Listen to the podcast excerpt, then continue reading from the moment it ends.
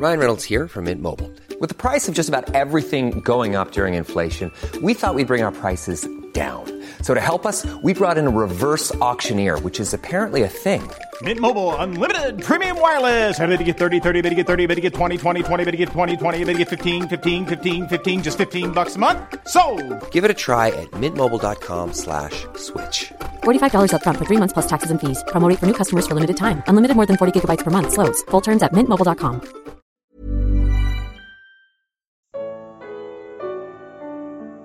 Onde está o Messias? Evangelho de Lucas. Comentário de Mari Persona.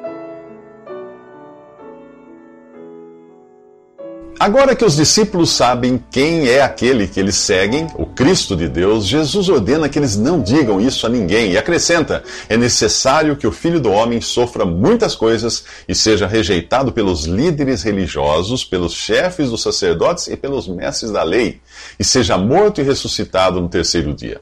Quando Pedro respondeu no versículo 20 que Jesus era o Cristo, ele estava falando do Messias prometido para reinar sobre Israel e as nações gentias. Mas no versículo 22, Jesus fala de si como o Filho do Homem. Um título que tem a ver com a humanidade e com a nova criação em contraste com aquela que foi arruinada pelo pecado no Éden.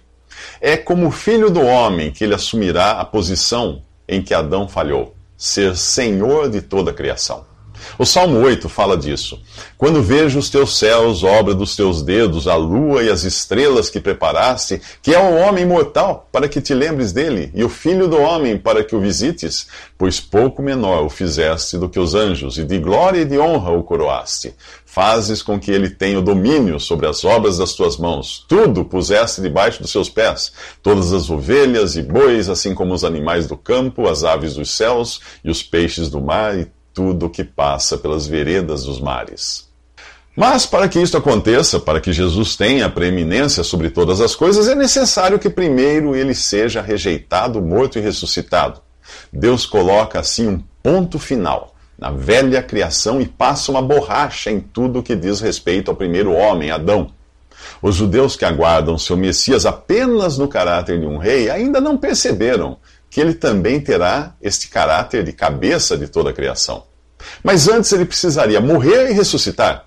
A profecia feita por Daniel no capítulo 9 do seu livro, a partir do versículo 24, dizia que depois que fosse dada a ordem para reedificar Jerusalém, o Messias seria manifestado. Porém, após o surgimento do Messias, a profecia deixava claro que ele seria tirado ou cortado, que quer dizer morto, e que a isto se seguiria a destruição de Jerusalém e do templo. A profecia é tão detalhada que até o tempo entre os eventos é indicado por períodos chamados de semanas e anos. Todo judeu sabe que Jerusalém foi construída, foi reconstruída uh, na época de Esdras e Neemias e novamente destruída pelos romanos no ano 70 da era cristã. O que os judeus não percebem é que entre uma coisa e outra o Messias deveria ter vindo e sido tirado, isto é, morto e ressuscitado. Só assim Jesus poderia cumprir tudo o que havia sido profetizado a seu respeito e chamar para si um povo distinto e separado, que é o que vamos ver nos próximos três minutos. Mas antes disso, se você for judeu, leia Daniel 9, versículo 24 em diante e tente achar o Messias. Onde está o Messias ali? Depois da revelação de que Jesus é o Messias esperado por Israel, os discípulos são exortados a não divulgarem essa informação, pois ainda não era a hora dele se manifestar como um Messias vitorioso. Antes de vir como Rei de Reis e Senhor de Senhores, Jesus precisa passar pela morte de cruz. E é da cruz que ele fala no versículo 23, porém agora se referindo aos seus seguidores. Se alguém quiser acompanhar-me, negue-se a si mesmo, tome diariamente a sua cruz e siga-me. As pessoas costumam dizer que tem uma cruz para carregar, eh, referindo-se a uma doença, sofrimento ou problema. A expressão tem sua origem nesta passagem, mas a rigor não é o que Jesus está querendo dizer aqui. Ele não está falando de cruz no sentido de algum problema que nos aflija e ao qual devemos nos conformar. Não, ele está falando de morte. Tomar a cruz é considerar-se morto por dentro e por fora. Na época, naquela época, quem visse alguém carregando uma cruz minutos antes da execução podia dizer sem medo de errar: esse aí já está morto. É assim que o cristão deveria se apresentar, como alguém que diariamente expõe sua condição de morto para este mundo. E é este o significado de tomar diariamente a sua cruz. Há, porém, um outro significado, outro aspecto, além dessa expressão exterior de morte. A mesma passagem diz: negue-se a si mesmo. Isto nos fala da negação interior, do reconhecimento de que o meu eu está morto e já não dou ouvidos para ele.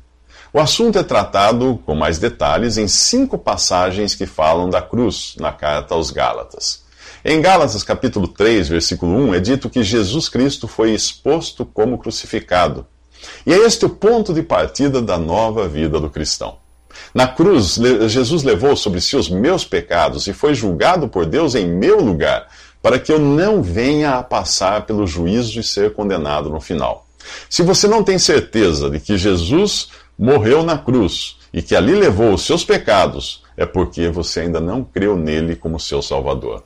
Você continua achando que não é tão pecador quanto fulano ou cicrano e acredita que no dia do juízo Deus irá ponderar o bem e o mal que você praticou para decidir o seu destino eterno. Você ainda não entendeu para que Cristo morreu. A morte de Jesus nos remete aos, aos, sacrifícios do Antigo Testamento, quando uma vítima inocente, como uma ovelha, por exemplo, era morta em lugar do pecador. O inocente substituía o culpado no juízo de morte. Por que você acha que a Bíblia chama, de, chama Jesus de Cordeiro de Deus? Ele é a vítima definitiva. Enquanto os sacrifícios do Antigo Testamento só relembravam o pecado, o sacrifício de Cristo efetivamente anulou os pecados daqueles que creem nele. Nos próximos três minutos, continuaremos com o apóstolo Paulo falando de outros aspectos da cruz. Quando você entende que na cruz Jesus não morreu como um mártir injustiçado, ou um exemplo de abnegação, mas efetivamente cumpriu uma sentença judicial sofrendo a pena no lugar do culpado, a primeira coisa que você deve fazer é considerar-se culpado para se beneficiar desse sacrifício substitutivo.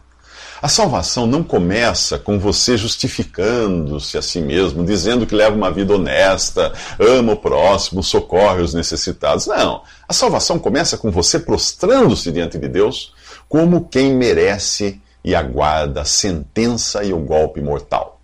Para então reconhecer que este golpe já foi dado em Jesus, depois de seus pecados terem sido transferidos para o prontuário dele. Um condenado à morte não pode ser executado mais de uma vez. É assim que Deus considera aquele que crê em Jesus. Morreu por procuração, quando Jesus na cruz assumiu suas culpas e foi executado em seu lugar. A carta de Paulo aos Gálatas apresenta as consequências práticas de se posicionar nesse lugar de morte com Cristo. Em Gálatas 2,20, Paulo afirma acerca de si mesmo: Já estou crucificado com Cristo. E vivo, não mais eu, mas Cristo vive em mim. E a vida que agora vivo na carne, vivo-a na fé do Filho de Deus, o qual me amou e se entregou a si mesmo por mim. Isto é verdadeiro também a respeito de todo aquele que se reconhece pecador e crê em Jesus como Salvador. Crucificado com Cristo significa que já recebeu a sentença que Deus reserva ao velho homem, aquela natureza que nós herdamos de Adão. Na cruz, Deus pôs um ponto final no homem em seu estado original também chamado de carne em algumas passagens da Bíblia. Se Deus já desistiu de encontrar algo de bom nessa natureza caída e arruinada pelo pecado, como é que você ainda tem a pretensão de tentar melhorar a si mesmo para ser aceito por Deus no final? Gálatas 5:24 fala dessa mesma carne. Os que pertencem a Cristo Jesus crucificaram a carne com as suas paixões e os seus desejos. Se Cristo foi crucificado por mim, e eu sou visto por Deus como crucificado com Cristo, devo agora abandonar a minha carne numa condição de morte. E não apenas a carne, que é a minha natureza caída, mas o próprio mundo deve, deve ser abandonado nesse necrotério da velha natureza. Gálatas 6,14 diz que pela cruz do Senhor Jesus Cristo, o mundo foi crucificado para mim, e eu para o mundo. A cruz e os seus efeitos aparecem cinco vezes nessa série de versículos em Gálatas, para eu não me esquecer de que Cristo morreu, eu morri com ele, minha carne, com suas paixões e desejos, foram mortos com ele, O mundo morreu para mim e eu morri para o mundo. Diante de uma sentença de morte tão completa que Deus aplicou sobre o homem no seu estado natural, por que alguém de sã consciência iria querer procurar em si mesmo algo de bom para oferecer a Deus? Nos próximos três minutos, Jesus fala de salvar a vida ou perdê-la. Jesus diz: Quem quiser salvar a sua vida, a perderá. Mas quem perder a vida por minha causa, este a salvará.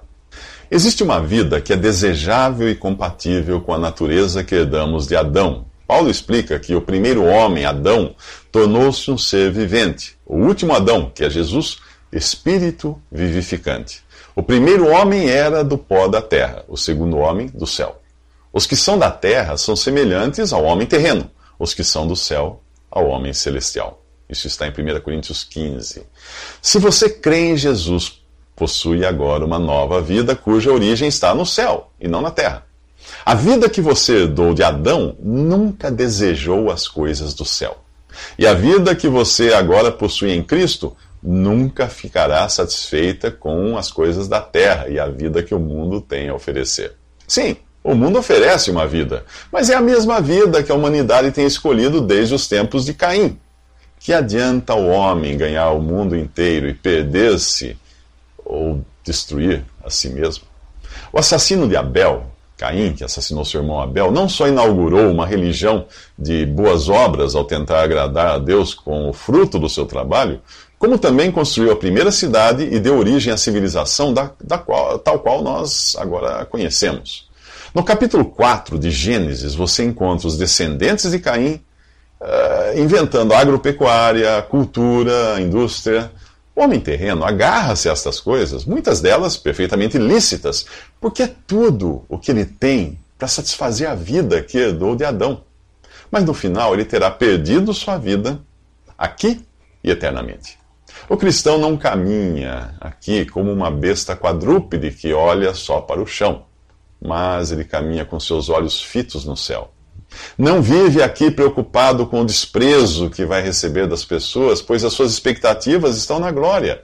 Ele olha para Jesus, autor e consumador da nossa fé. Ele, Jesus, pela alegria que lhe fora proposta, suportou a cruz, desprezando a vergonha, e assentou-se à direita do trono de Deus. Isso está em Hebreus 12. Jesus literalmente perdeu a vida aqui por ter em vista a glória celestial. Em todas as épocas, os que foram da fé aguardaram a cidade que tem alicerces, cujo arquiteto e edificador é Deus, reconhecendo que eram estrangeiros e peregrinos na terra.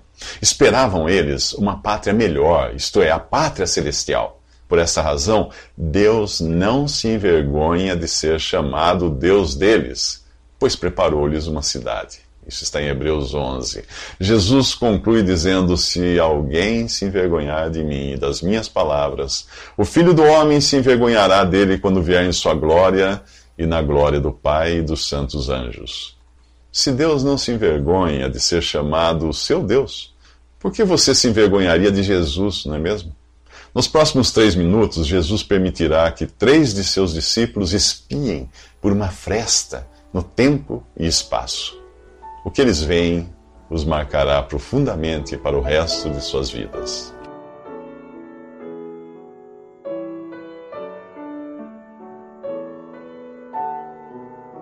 Visite respondi.com.br. Visite também 3minutos.net.